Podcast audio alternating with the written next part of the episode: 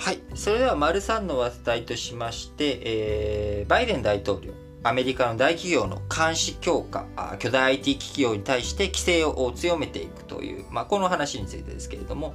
えー、9日、あまあ、現地時間金曜日ですね、えー、なので日本時間ではあ土曜日ぐらいになると思うんですけれども、えー、バイデンアメリカ大統領、企業間の競争を促すためにですね、大企業への監視強化を求める大統領令、大統領の命令、まあ、大統領がこういうふうにやりなさいっていう、まあ、命令に署名したと。まあ、これルール大統領が新しいルールというかですね、厳しい規制について、え署名をして、え実行を関係当局に対して求めていくという、まあ、こういったことになりました。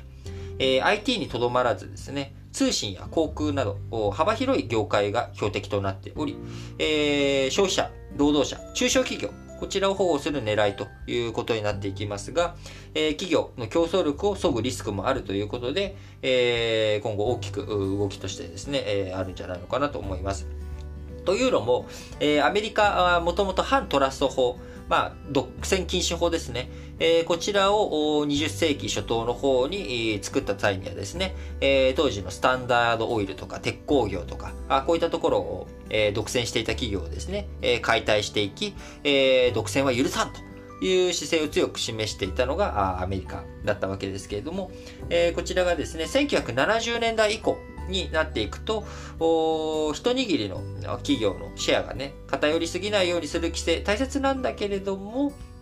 えー、独占行為に対して、えー、アメリカ当局、どちらかというとこの1970年代以降、50年にわたってですね、えー、比較的寛容だったわけです。えー、というのも、まあ、あの経済効率が高まって、えー、その独占、誰かが独占することによって、まあ、シェア獲得した、えー、大きくなった、規模が大きくなったから、経済効率が高まって、消費者が低価格を享受できるという、まあ、こういった動きで価格下がってるからいいじゃないと。いうことで、えー、容認する動きというものが強くあったわけですが、えー、それがね、今現状行き過ぎて、Google、Facebook、えー、こういったデジタル、無料でサービスを提供しているというようなことに、えー、なっていって、えー、まあ、これ何か問題あるの？というところなんですが、えー逆にこういった商社、総取りみたいな感じの状況になっていくと、確かに価格はただなんだけれども、データが裏で全部やり取りされてしまっていたりとか、選択ができなくなってしまう。で結局企業の間に競争が生じないことによって、え、結局、あの、消費者にとって、え、目新しいサービスとかが出てこない。え、そういった不公平、不公正が出てきてしまうと。いう、まあ、こういった、えー、恐れがあるということから、あ競争政策についてですね、えー、アメリカ、バイデン大統領、えー、新しいこう大統領令に、えー、サインをしたということになっております。えー、少数の大企業が市場で強い支配力を持つことで、えー、値上がりやサービスの低下、あるいは賃金減少、こういったことをもたらしているとして、えー、政府機関計計72件の取り組みをバイデン大統領求めたということになっております。え具体的には利用者が早期に解約する際に通信会社が高い手数料を課すことを規制するよう提案したりとかですね。これはま日本でも問題になってる話ですね。あるいは労働者があコンペティター、競合企業に移るのを禁じる雇用契約。こういったものを制限しなきゃダメだよね。労働者が自由に、えー、転職するっていうことをですね、えー、禁じるそういった雇用契約っていうものを制限しなきゃいけないというようなことで、えー、労働者転職しやすい環境を整えていこうというような動き、こういったものがああるということです。その他、医療分野においてはですね、病院の合併規制、えー、これを強化したりとか、あるいはカナダから処方薬を輸入したり、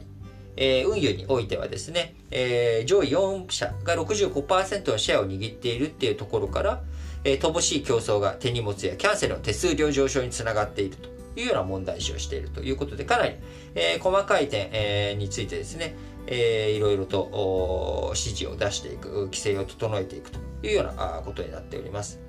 えー、アメリカ、あ今のところですねい、いろんな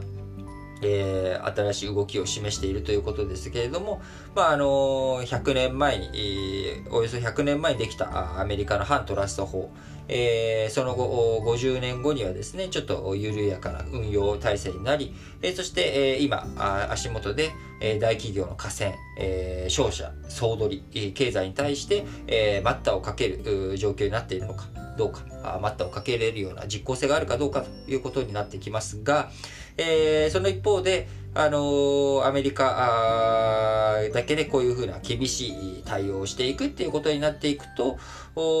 むしろ、新興企業のこう発展とかそういったことを阻害するんじゃないかというようなね、まあ、こういったあ逆の影響影響もあるんじゃないか。あるいはこれ本当に実効性あるのというようなところも含めて、えー、注意深く見ていく必要があるということです。ただ、いずれにしろ、あのー、IT 企業、巨大 IT 企業を中心とした大企業、えこれに対する、え批判の目、え独占に対しての批判の目が強まっているということに変わりはないわけですから、えどういったそういった政治が動けば経済も動くし、え経済活動が動けばそれに対して政治もいろいろと動いていくということになりますのでしっかりと注目していきたい分野ですね。それでは次の話題に移りましょう。